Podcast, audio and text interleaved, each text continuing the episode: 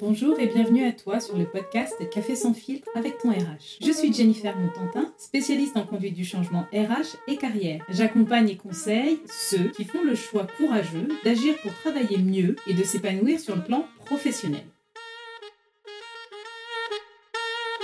Aujourd'hui, nous allons aborder un thème sensible, un thème qui à la fois crispe parce qu'il fait peur, mais aussi qui libère quand il est bien orchestré. Sans plus de suspense, nous allons parler de démission, de cette rupture du contrat de travail à l'initiative du salarié. Je pose madame, ok, mais comment l'envisager? À quel moment de ma carrière? Comment la préparer? Comment l'annoncer à ses proches, à ses collègues, à son N plus 1 Comment faire le deuil d'une expérience qui nous a malgré tout beaucoup enrichi On en parle tout de suite de ce sujet, de ces questions avec mon invité du jour. Il s'agit d'une ancienne RH, salariée d'une grande entreprise française et qui est devenue une entrepreneur à succès en faisant preuve d'un courage remarquable. Elle a généreusement accepté de partager son expérience. Merci d'accueillir Sarah Massingo pour ce nouvel épisode du podcast Café sans filtre avec ton RH.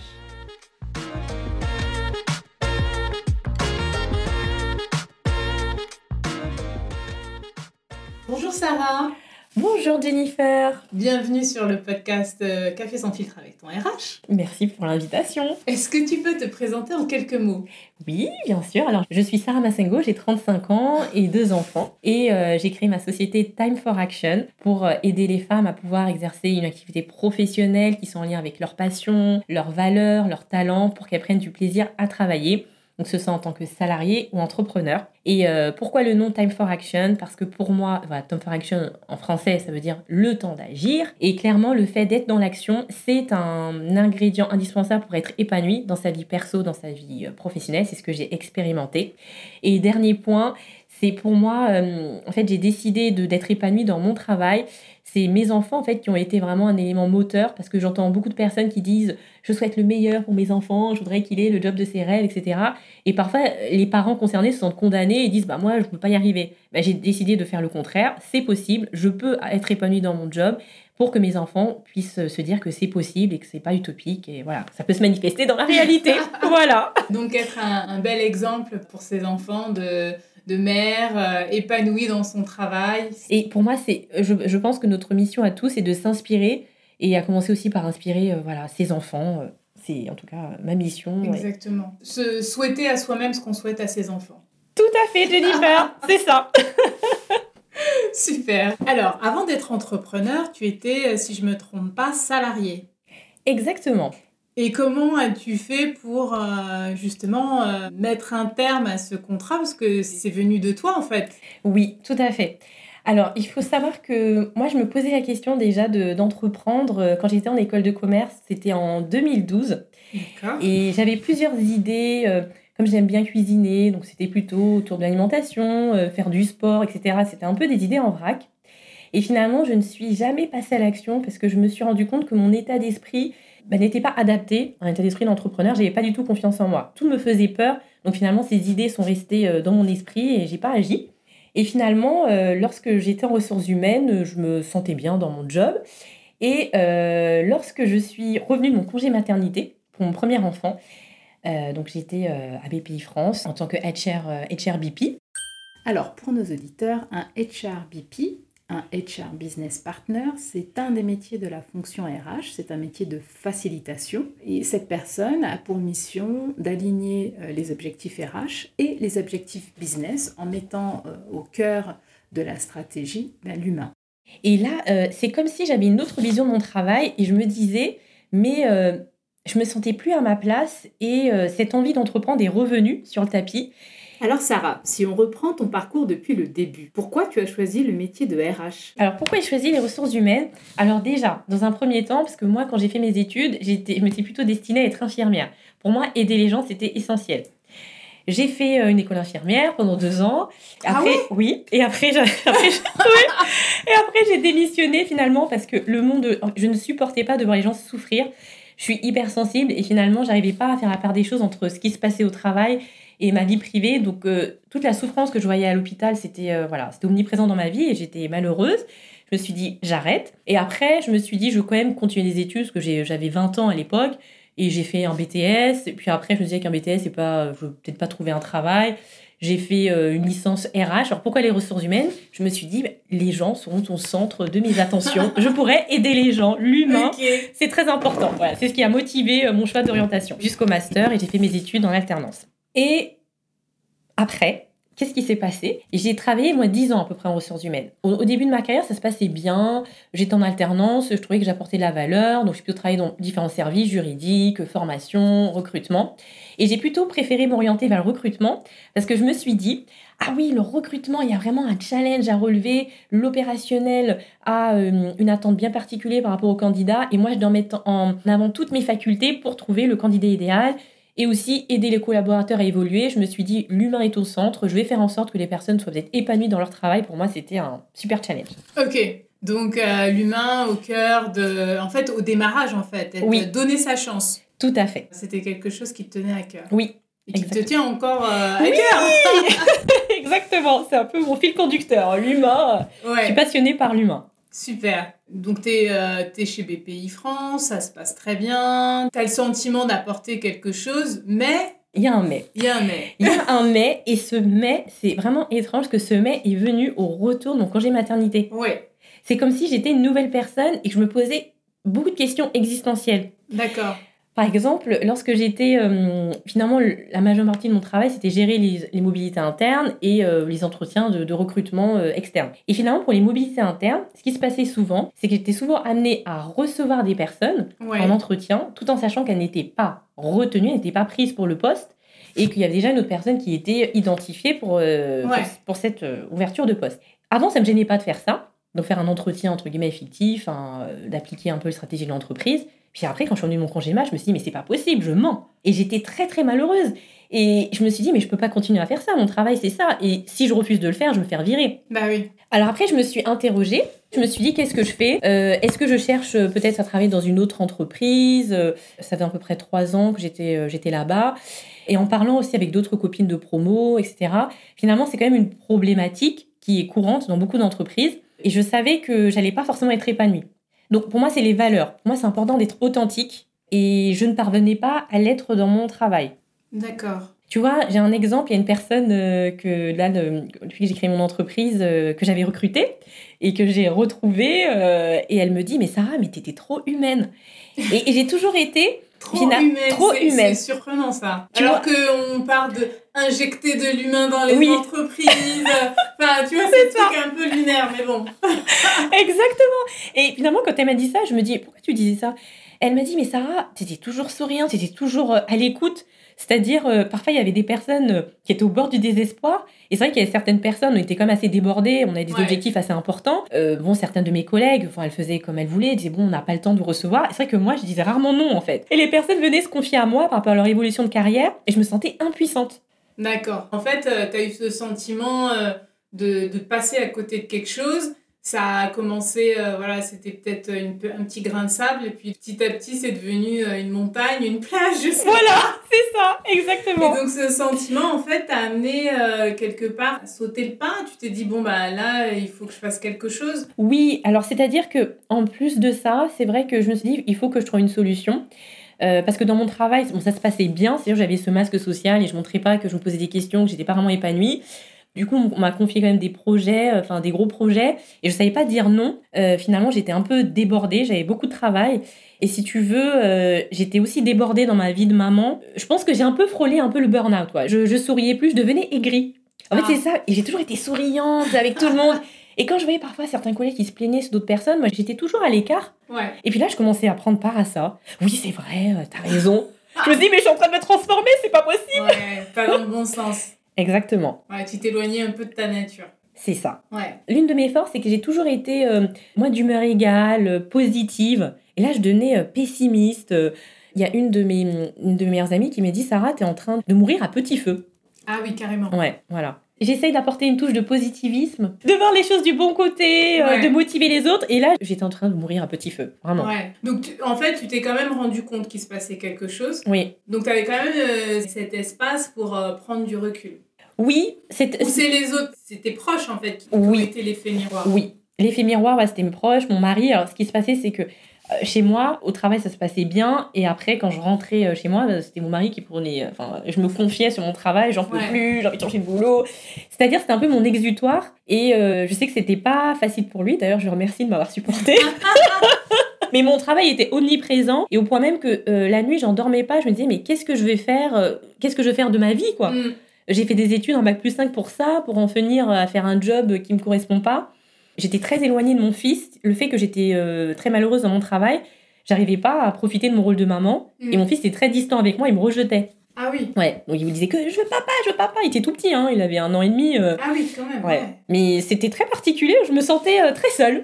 ouais, bah, c'est ça. Et du coup, en fait, il y a plusieurs choses qui se sont passées. D'un côté, dans ta sphère familiale, bah, ça avait des répercussions. Dans ta sphère pro, euh, aussi Tu étais moins, moins engagée peut-être moins... Alors, c'est vrai que mes collègues, c'est vrai qu'après coup, parce que j'ai fait des vidéos sur YouTube euh, en me confiant un petit peu sur mon mal-être au travail, certaines euh, n'ont pas vu mon mal-être. Elles m'ont dit, Sarah, ne reviens pas, tu as caché un petit peu bah, le fait que tu te sentais pas bien. Et puis d'autres, avec lesquelles j'étais très proche, je me, je, me, confiais, et puis elles voyaient bien que j'étais en train de, de m'éteindre. Donc mm. voilà, ça dépendait de la proximité que j'avais avec les personnes, mais j'arrivais quand même à faire semblant. Mais c'était pesant.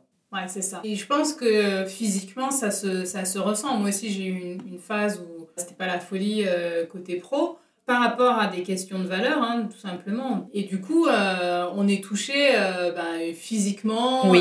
moi, c'est surtout le physique, en fait. Ouais, ouais mais, mais, quand voilà, le cerveau veut pas écouter, à un moment donné, le, le physique prend le dessus. Et, tout à fait. et c'est des signaux qu'on peut pas ignorer. et tu vois, par rapport aux signaux, Jennifer, je, je rebondis aussi là-dessus. Euh, non pas que je, voilà, je viens ou de victime, etc. Mais j'ai fait une fausse couche justement à cette période pour mon ah deuxième enfant.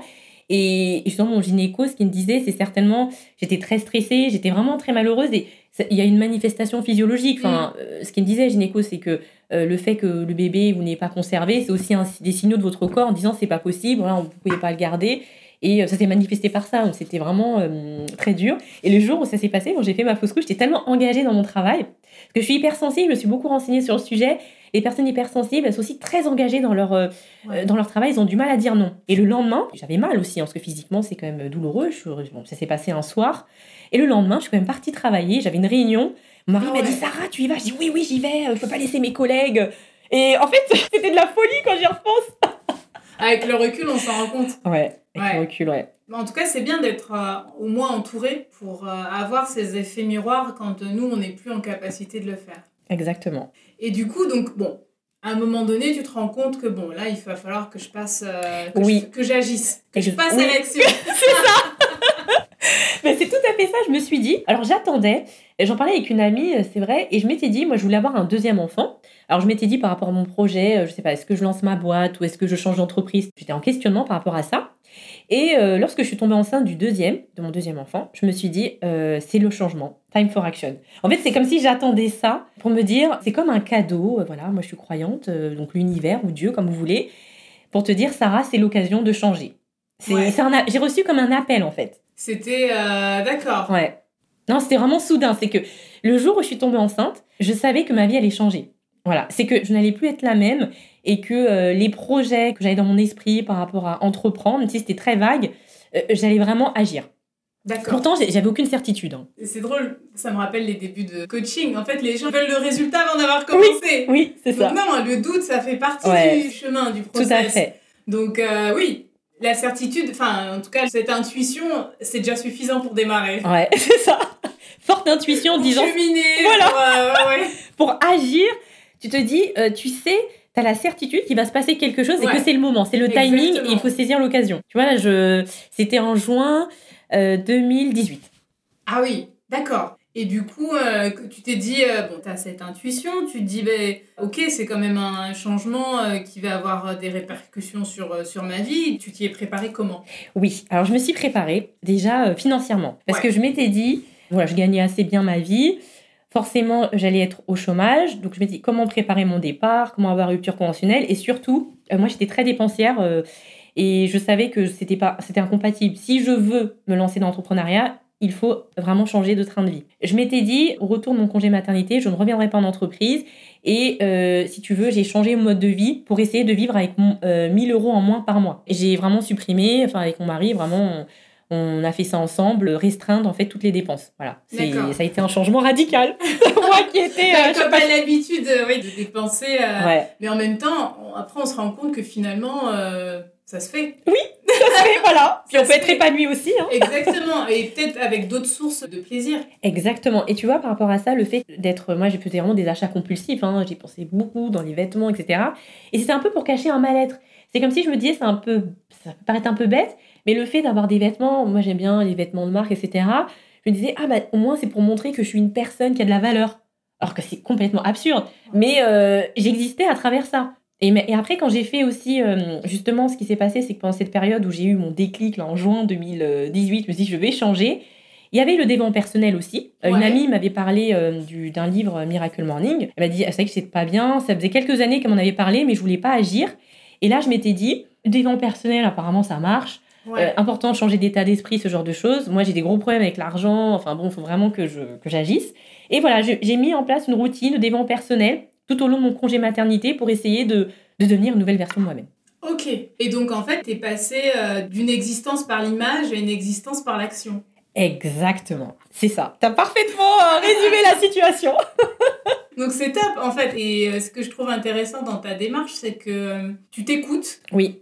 Et euh, quand tu t'écoutes, eh ben, tu te regardes aussi, tu vois ce qui peut être différent et surtout t'agis. Et c'est quelque part euh, ce qui fait que les gens passent, euh, posent leur démission. Donc, tu as préparé cette mm. transition d'un point de vue financier, d'un point de vue aussi mindset. Donc ça, c'est ton petit c'était ton boulot, je dirais, dans l'ombre. Maintenant, avec les RH. du monde, comment ça se passe? Oui, alors c'est vrai que déjà il faut savoir pendant cette période, j'étais assez stressée quand même par rapport au départ parce que euh, en fait euh, dans l'entreprise où je travaille, les ruptures conventionnelles sont accordées euh, aux personnes qui font pas du bon travail dont on veut entre guillemets se débarrasser. Et moi ça se passait bien, enfin je travaillais bien, voilà, les managers m'appréciaient, j'avais de bons résultats.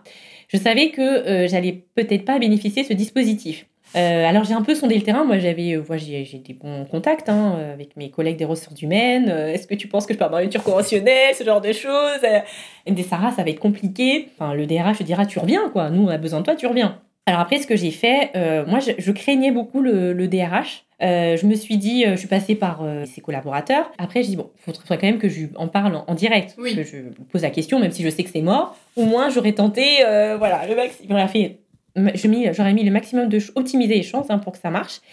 Et euh, bah, j'ai pris mon courage à deux mains. Ça peut paraître un peu banal, mais ça me terrifiait à l'époque. Hein. J'étais vraiment une flippette. et je, lui ai envoyé un mail hein, euh, voilà, pour lui exprimer. Euh, enfin, je voulais avoir un point avec lui. il se doutait que c'est forcément pour le départ et tout. Et j'avais très très peur. J'hésitais à le faire. Je me disais, est-ce que je le fais? Même mes collègues m'en ont dissuadé. Et puis Sarah, de toute façon, il dira non, ça sert à rien. Mais je voulais le faire pour moi-même. Et juste petit aparté des vents personnels, il y a un américain des vents personnels, Stéphane Covey. Moi, j'aime beaucoup ce conférencier. Et il dit en fait que la victoire euh, privée précède la victoire euh, publique. Et tu vois, j'avais besoin d'avoir ces petites victoires privées avant de pouvoir, euh, tu vois, que ça puisse se voir à l'extérieur. Mm. Donc pour moi, faire ça, envoyer ce mail au DRH que je craignais, mais c'était un truc de fou. J'étais trop fière de moi. J'ai dit, oh mari, je l'ai fait. J'ai sauté partout. je pensais qu'il allait me répondre très, enfin, très tardivement. Il m'a répondu très vite. Il m'a dit, écoutez, voyez avec ma collaboratrice avec qui j'étais en contact et je m'entends très bien. Voilà, il m'a un peu envoyé bouler. C'est pas grave. Bon, moi, je l'ai fait. Je savais que cette piste de rupture conventionnelle euh, n'allait pas euh, tenir la route. Après, il y avait euh, l'abandon de poste. Donc l'abandon de poste, voilà, j'étais pas très fan du dispositif, mais moi il fallait absolument que j'ai le Après, c'était un abandon de poste euh, négocié parce que tous mes collègues, euh, je leur ai dit, enfin mes responsables, ça se passait bien. Je leur ai dit, moi, je ne vais pas revenir. De toutes les manières, je ne reviendrai pas. Et euh, après, ils m'ont dit, OK, bah, de toute façon, Sarah, voilà, on comprend hein, ta décision. Et puis après, bah, j'ai fait un abandon de poste. Alors, l'avantage, c'est qu'on a le chômage. L'inconvénient, c'est que, effectivement, je suis partie, j'avais que mes congés. J'avais pas beaucoup de congés. C'est ah vrai que. Tu repars voilà. avec. ouais, voilà. Mais en fait, c'était le prix à payer c'est vrai que pour avoir ce qu'on veut, euh, moi, il était hors de question que je retourne là-bas parce que euh, j'avais cette conviction que j'avais un appel ailleurs, même si mon idée entrepreneuriale était très floue. Et euh, je suis quand même, voilà, j'ai quand même agi. Moi, j'endormais pas la nuit, hein, je faisais des insomnies et tout. Je me disais, je suis un abandon de poste, mais je suis pas du tout comme ça. Enfin, je suis, moi, je suis hyper carrée, très sérieuse et tout. Mais en même temps, c'était négocié avec, bah, avec mes employeurs. Enfin, ils étaient au courant et ils ne m'attendaient pas. Enfin, à la fin de mon congé mat, ils savaient que j'allais pas revenir. Et puis euh, voilà, après je suis sortie des effectifs, enfin ça m'a fait euh, tout drôle. Je me sentais un peu... Euh, ça faisait combien de temps que tu étais 5 ans. 5 ans, ouais, ouais. Ça faisait 5 ans. après, mes proches me disaient, mais Sarah, mais c'est complètement irréaliste ce que tu as fait mes parents me disaient mais Sarah mais si tu veux créer ton entreprise fais-le quand tes enfants seront au collège euh, ah comme oui, ça pas comme ça ils seront plus autonomes ils sont petits ils ont besoin de toi. Ouais c'est vrai. Moi je ah travaille juste à côté de chez moi. Enfin je travaille à c'est 20 minutes à pied. Ah, c'est un vrai confort. c'est un vrai confort mais je me dis ce que j'ai compris dans la vie même avec le recul c'est que pour vraiment avoir ce qu'on veut c'est important de prendre des risques mesurer en fait préparer son départ mais pas rester inactif en fait. Parce que maintenant avec le recul je vois mes, avec mes enfants ça se passe très bien j'ai une relation on est très proches. Ils voient que je suis, mes enfants voient que je suis épanouie. Et aussi parce que j'ai pris des risques, ils voient que leur mère est heureuse. Et je pense que c'est ce qu'ils veulent, les enfants aussi. Oui, et puis c'est un, exemple aussi euh, pour eux. Enfin, là, ils sont, ils sont jeunes. Mais non, mais c'est vrai, mais d'avoir euh, avoir des parents euh, qui sont épanouis et qui te montrent en fait le prix à payer, les efforts à fournir pour être la meilleure version de toi-même, c'est un bel exemple. Exactement. Et c'est des sacrifices parce que moi, j'échange avec beaucoup de femmes euh, qui ont mon activité, qui sont un peu comme moi il y a quelques années. Ils disent, mais je peux pas, comment je vais faire pour payer mon crédit? Ou mes factures Et j'ai beaucoup de charges, euh, j'ai des charges importantes. Après, je leur dis concrètement, euh, est-ce que si tu quittes ton job, enfin, tu es au chômage, tu es en son activité, tu vas te retrouver à la rue? Tu pourras plus payer tes factures? On me dit non, c'est vrai. Et en fait, finalement, les peurs qu'on a sont irrationnelles. Le fait de vivre sur des suppositions comme ça, je trouve ça, je trouve ça dommage qu'on passe à côté de notre vie. Non, mais c'est clair. En plus, on est dans un pays. Enfin, bah, parfois, je trouve qu'on fait un peu les enfants gâtés. Euh, on n'est pas dans un pays en guerre. Euh, il n'y a pas de pénurie de nourriture. Bon, parfois, il y a des pénuries de papier toilette quand il y a des pandémies, mais voilà, il n'y a pas de le risque est quelque part assez minime. Après, c'est vrai qu'il faut absolument le préparer. Moi, je, suis la première euh, à, à, le dire. Poser sa démission, c'est pas quelque chose qui se fait euh, comme ça du jour au lendemain. C'est, on n'est pas dans la pub euh, l'auto revoir, au revoir président. pas du tout. Ça se prépare, ça se négocie aussi avec ses proches c'est ça, avec ses proches. Est-ce que si euh, voilà, on, on, a moins de moyens sur un, un temps donné, euh, comment tu vas le vivre, comment vous allez le vivre, enfin, tout ça, ça se prépare. Ça se prépare et mettre parfois ses projets de côté. Moi, j'entends aussi beaucoup de femmes avec qui j'échange qui me disent oui, je vais acheter une maison, ce genre de choses, et qui sont très malheureuses dans leur travail. Après, je me dis, qu'est-ce qui est plus important? Est-ce que c'est le matériel ou c'est ça peut paraître un peu enfin banal comme phrase mais ça a toute son importance est-ce que c'est le matériel ou vraiment son bien-être? Et c'est vrai que nous notre appart il n'est pas immense c'est vrai qu'on aurait besoin de, enfin, d'avoir un appartement, acheter une maison. On a mis ce projet de côté, mon mari a accepté, merci. Parce qu'effectivement, l'entrepreneuriat, euh, y a, ça, implique quand même un sacrifice temporaire. Mais voilà, il y a un sacrifice à faire. Sinon, euh, dans la vie, tu n'obtiens rien. Exactement. No pain, no gain. Voilà, c'est ça. Mais c'est vrai. On ne peut pas euh, obtenir les choses juste en faisant rien. Ouais. Et en espérant que ça arrive comme ça. Ouais, c'est ça. Donc du coup, bon, tu négocies ton abandon de poste. Tes collègues euh, proches sont au courant. Oui, elles le savaient, oui. Maintenant, euh, tout le monde n'est pas au courant. Comment tu, tu négocies cette com? Comment elle t'explique que tu t'en vas? Enfin, tu expliques ou tu informes? Bon, ce que j'ai fait, c'est pas forcément exemplaire. C'est-à-dire que comme j'étais, moi j'étais en congé maternité, je me suis, ah, voilà, en fait c'est vrai que comme euh, c'était pas la grande forme, j'ai dû m'arrêter très tôt. Hein, donc dès au troisième mois, j'étais déjà en arrêt mon arrêt c'était, était assez brutal. Je suis vraiment partie du jour au lendemain. Voilà, mon gynéco m'a arrêté. Euh, c'était euh, indispensable hein, pour mon bien-être. Et si tu veux, c'est vrai qu'il n'y a pas eu cette phase de départ parce que je suis partie brutalement. Après, ils ont trouvé une intérimaire pour me remplacer. Et c'est vrai que mon petit regret, ça se passait bien avec eux. C'est vrai qu'ils n'ont pas compris. Ils m'ont dit, mais Sarah, on t'a plus vu du jour au lendemain. Ça s'est fait un peu comme ça, parce qu'après, je ne suis pas revenue. Et après, il faut dire ce qu'on est, on, nous oublie, quoi. Enfin, finalement, euh, une infirmière. Et c'est ça aussi quelque chose, c'est que moi, j'entends beaucoup de. Après, je parle des femmes, parce que c'est vrai que ma cible, c'est les femmes. Mais souvent, se croient indispensables dans, dans, son travail. Moi, je me rendais malade pour mon travail. Je me disais, mais comment vont faire mes collègues? Je me suis arrêtée du jour au lendemain. Euh, c'est vrai que mes dossiers, euh, bah, il y en avait qui étaient un peu en vrac, mais sinon, c'était quand même assez carré. Et ils se sont débrouillés finalement. Et finalement, après, les gens nous oublient. Hein. Enfin, je veux dire, ils font leur vie. Et puis, alors pourquoi se rendre malade pour un travail? Personne n'est remplaçable. Entendez-le bien Non, c'est vrai, c'est vrai. Mais ça fait bizarre, ça fait un petit peu mal quand tu t'en aperçois, tu dis purée, je me suis mis dans cet état pour ça et au final, euh, ça roule sans moi. Quoi. Si tu avais eu euh, la possibilité de partir euh, selon tes termes, comment t'aurais géré le truc? J'aurais communiqué enfin, après tous les managers que j'appréciais, parce que dans, dans ma population, j'avais à peu près 500, 500 personnes. Et euh, j'aurais fait un peu de départ, j'aurais dit, voilà, je pars vers un projet entrepreneurial, j'aurais expliqué un peu mon idée. euh, et j'aurais fait, euh, ouais, j'aurais fait un peu de départ, vraiment, parce que j'aurais bien aimé faire ça. T'es toujours en contact avec tes collègues? Oui, alors mes collègues plutôt RH. Mes collègues RH, on s'entend bien, on se voit aussi. Et puis elles ont vu ma transformation, elles n'en reviennent pas sur LinkedIn. avec toutes ces vidéos, on te voit super souriante. Alors que j'étais euh, un petit peu introvertie quand même euh, Ouais. en entreprise, que j'avais ce masque social et elles en revenaient pas, que finalement, ça, on savait pas si tu pouvais faire ça quoi. Bah. Non, mais c'est ça, en fait, euh, quand on quitte euh, son poste, c'est l'opportunité de montrer euh, d'autres facettes de ses, de ses talents. Parce que l- on peut pas non plus demander à l'entreprise bah, de faire ce travail de recherche pour nous. Et l'entreprise en a peut-être pas forcément besoin. Donc, euh, parfois, il est nécessaire de passer à autre chose pour montrer et explorer d'autres euh, d'autres talents. Et tu vois, c'est vrai que quand tu dis, l'entreprise n'en a pas forcément besoin, moi, avec le recul, je me dis, les talents que j'ai, les talents euh, naturels parfois, que si j'osais en fait me montrer tel que je suis en entreprise, peut-être que j'aurais pu avoir d'autres opportunités, enfin, mais, mais j'osais pas, j'avais ce masque social, Ouais. j'avais pas confiance en moi et j'avais peur du regard des autres. Et finalement, ça, ça m'empêchait de briller, de rayonner. Ouais, ouais tu t'es affranchi là. Voilà C'est sûr Non, c'est l'opposé, hein Pour euh, rester dans cette euh, question de démission, est-ce que tu penses que la structure dans laquelle tu étais a mis en place des choses pour euh, bien gérer ces départs? Pas nécessairement, enfin, c'est toujours en fait. euh, ça, me, ça me fait un peu bizarre de dire ça, mais c'est voilà, c'est un fait, hein, je vais pas euh, mentir. C'est toujours pareil, en fait, les collaborateurs euh, qui sont plutôt appréciés, s'ils veulent partir, soit démission ou euh, abandon de poste. Après, euh, les personnes euh, avec qui ça se passe pas bien, des rapports très conflictuels, euh, souvent, euh, voilà, c'est une rupture conventionnelle très avantageuse. Les modes de départ aujourd'hui, c'est plutôt, c'est plutôt ça. Je suis passée dans pas mal d'entreprises, Ouais.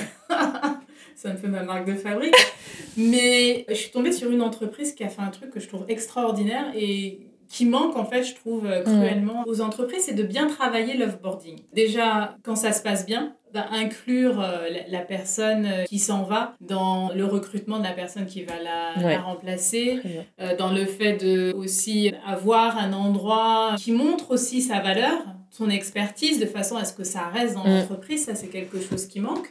Et surtout, surtout euh, dans cette boîte-là, ils avaient créé un club des personnes euh, qui avaient posé leur démission et euh, une fois par an, eh ben, ils organisaient un événement pour justement garder le contact. Et ça leur permettait, quand euh, ben, l'herbe l'herbe était moins verte ailleurs, C'est génial. d'avoir Ouais. un pool de, de talents hyper experts et engagés dans l'entreprise sous la main. Et ça, il n'y a pas assez d'entreprises qui le font. Ouais. Je me dis, mais il faut se quitter bons amis. Ouais. Enfin, moi, j'ai beaucoup bougé, mais je, me suis, enfin, je suis toujours partie bons amis. Ouais, Euh, ça, c'est c'est quelque chose qui manque euh, cruellement. La démission, euh, alors certes, il y, a- il y a un côté un peu, euh, un peu triste, mais on peut en faire quelque chose de positif. Je suis entièrement d'accord avec toi. Enfin, ce que tu viens de parler du club des démissionnaires, je trouve ça, je trouve ça génial. Enfin, c'est une excellente idée. Parce que ça permet de conserver en plus des talents et, et ça donne une bonne image aussi, même euh, au niveau de hum, la politique RH, etc. C'est vraiment à... ah oui, à développer. Euh, voilà, là, le, le tuyau est lancé. euh, Mais tu vois, quand tu disais être en bon terme, je pense que c'est aussi important. Tu vois, moi, dans mon travail, je, faisais, je suis assez exigeante, donc ça se passait bien. Et euh, j'avais de bons rapports avec euh, les personnes hein, de ma population. Et finalement, ça me sert aujourd'hui. Je pense que c'est toujours bien de faire de son mieux dans son job, même si on n'aime pas ce qu'on fait, et quand même de faire de son mieux. ouais. Parce qu'après, derrière, euh, il y a vraiment des répercussions. Moi, je vois mes, mes clients, enfin, moi j'ai un vivier assez important justement à BPI France. J'ai des clientes de BPI France qui ont un très bon souvenir de moi, qui me disent Sarah, on t'apprécie beaucoup en tant qu'RH, etc. Et, et, et je me dis, bah, ça me sert en fait aujourd'hui. C'est important de laisser, voilà, laisser une bonne image aussi euh, pour euh, la suite, surtout si on veut entreprendre. Parce Et que... le monde est très petit. Oui. Il faut vraiment euh, cultiver ces bonnes relations. Je reviens un petit peu sur la partie, donc tu étais salarié, tu fais ton abandon de poste, tu te dis je vais me lancer en tant qu'entrepreneur. Quand tu te retrouves seul, Ouais, ça fait. Ouais. ça, ça fait comment? Ouais, ça fait peur, surtout que j'ai aucun entrepreneur. J'avais, enfin maintenant je connais pas mal d'entrepreneurs, dont toi. C'est vrai que j'ai fait de très belles rencontres hein, grâce à LinkedIn en Ouais, l'occurrence. Super réseau. Mais je connaissais aucun entrepreneur.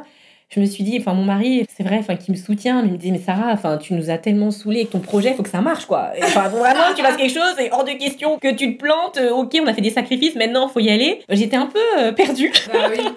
Et je me suis dit, euh, j'avais déjà testé en fait, en plus de mon job, gratuitement des accompagnements. Parce qu'il faut savoir que je me suis dit, je veux entreprendre, qu'est-ce que je fais?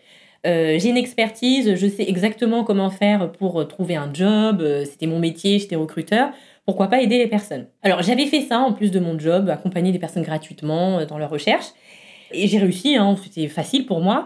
Mais je me suis rendu compte que j'apportais pas vraiment. Euh, les personnes ont trouvé un job, mais pas en accord avec ce qu'elles voulaient vraiment. Ah oui, d'accord. Je me suis dit, ok, c'est une partie du travail qui est accomplie, et moi ça me va pas. J'ai dit, bien, je suis perdue, qu'est-ce que je vais faire?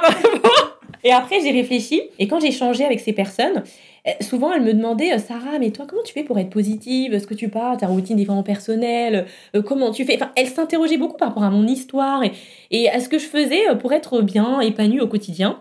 Et après, euh, je me suis dit que finalement, ce qu'il faudrait que je fasse, c'est plutôt accompagner les personnes dans leur reconversion. C'est-à-dire qu'elles puissent trouver un métier qui soit en accord avec ce qu'elles aiment. J'ai eu comme en fait une révélation encore.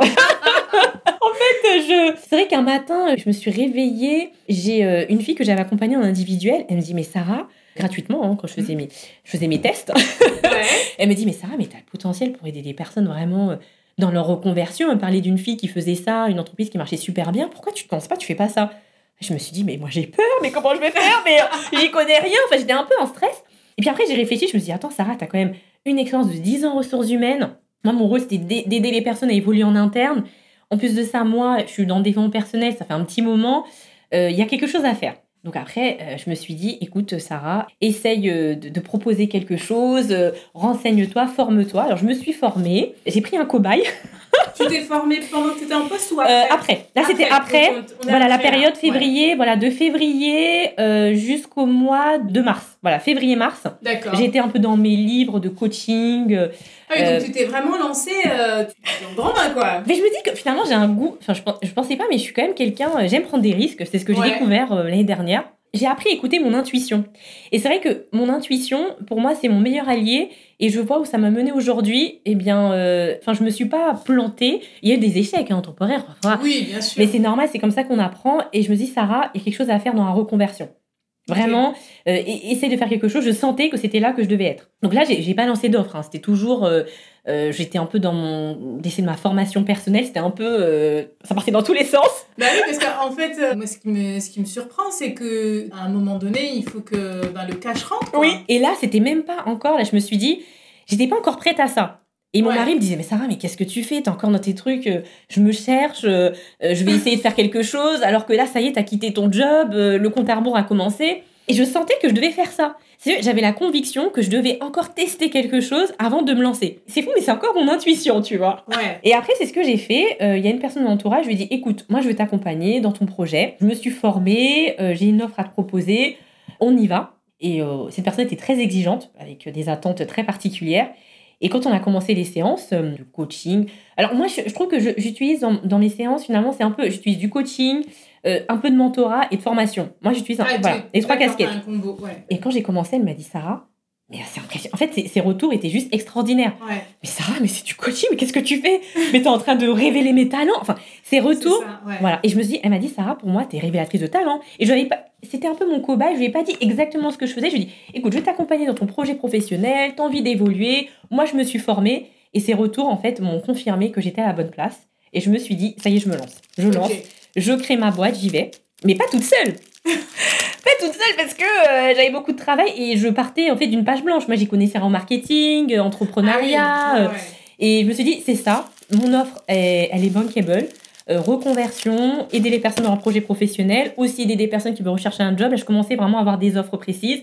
J'ai fait une étude de marché assez succincte. Je voyais qu'il y avait un besoin. Et je me suis dit, j'y vais.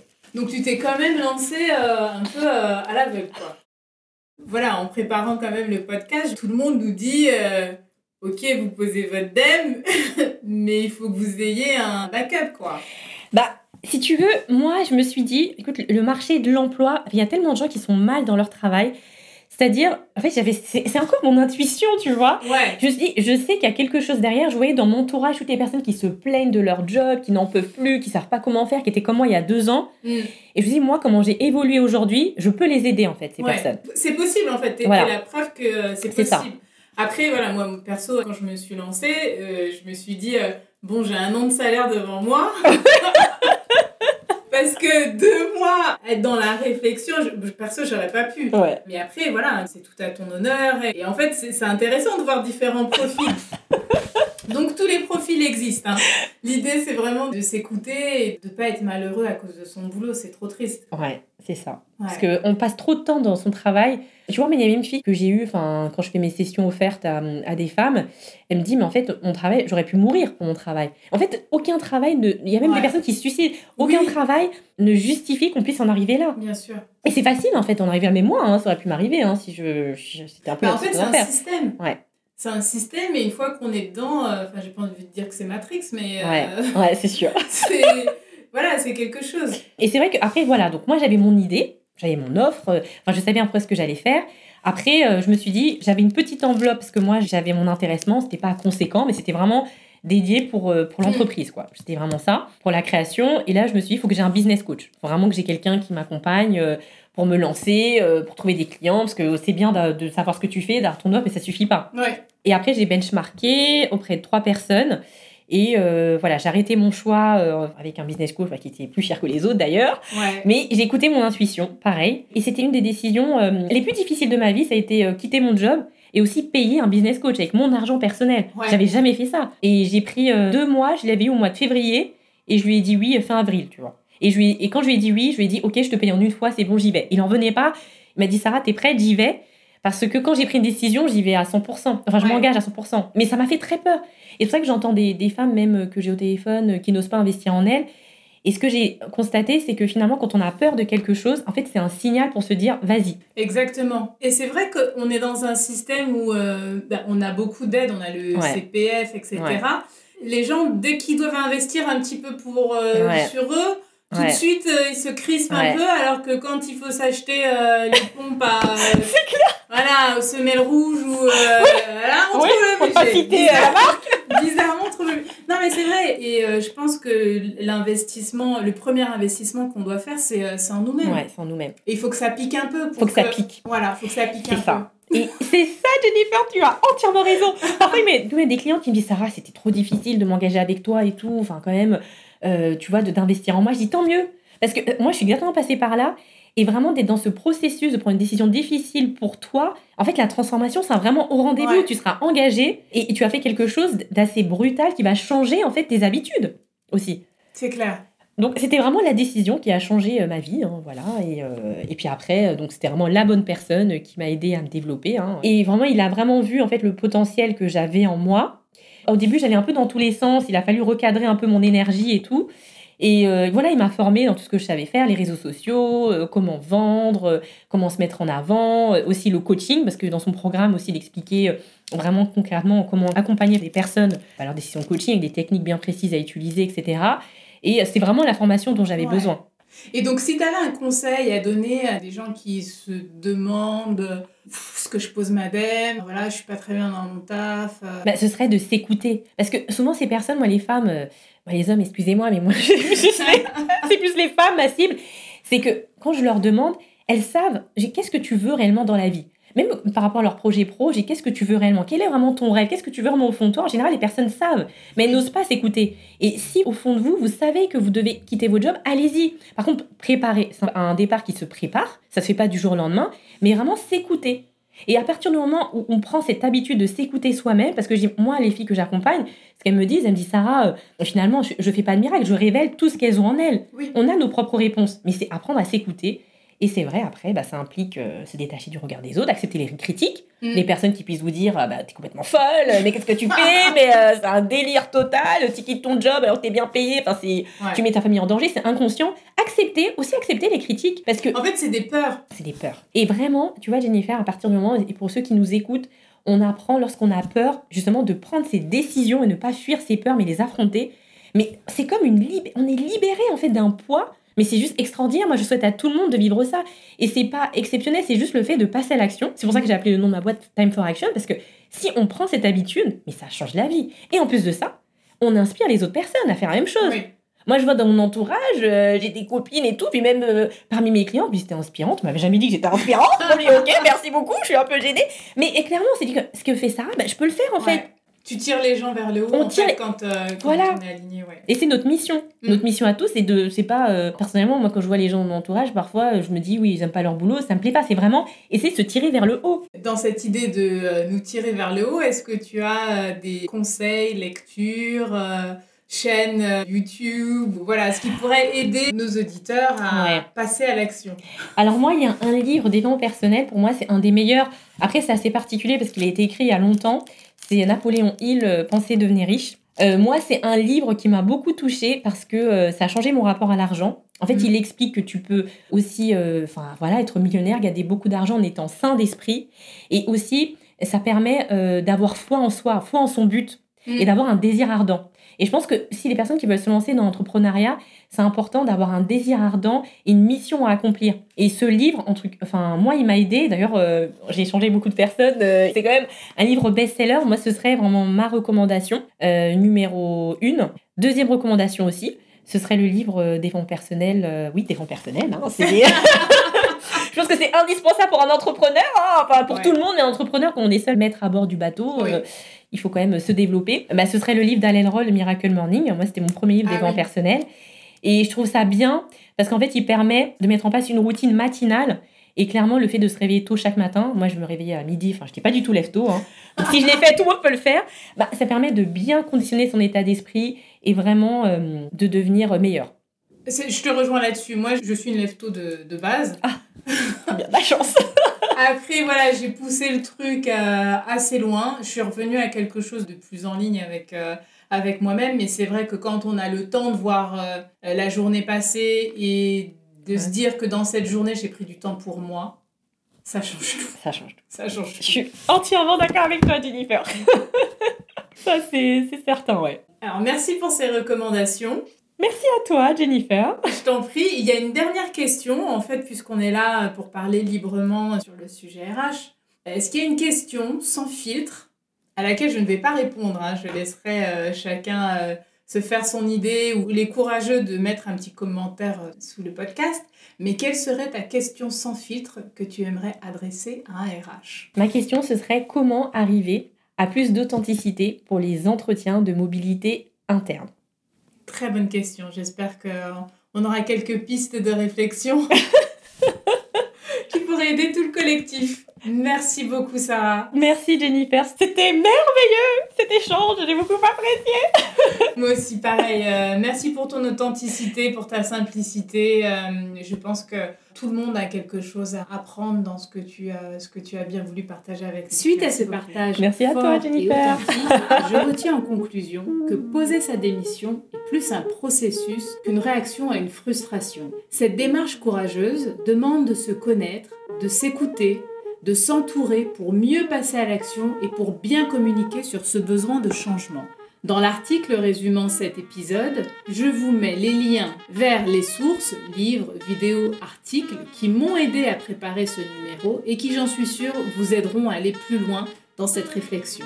Je vous invite également à nous suivre, Sarah Massingo de Time for Action et moi-même Jennifer Montantin de Blossom Talent sur Instagram, LinkedIn et nos sites internet respectifs. Je vous mets toutes les informations dans la barre d'infos. Merci d'avoir suivi cet épisode jusqu'au bout. Laissez-nous un petit commentaire positif si vous avez aimé le contenu. Je vous dis à très très vite pour un nouvel épisode du Café sans filtre avec ton RH.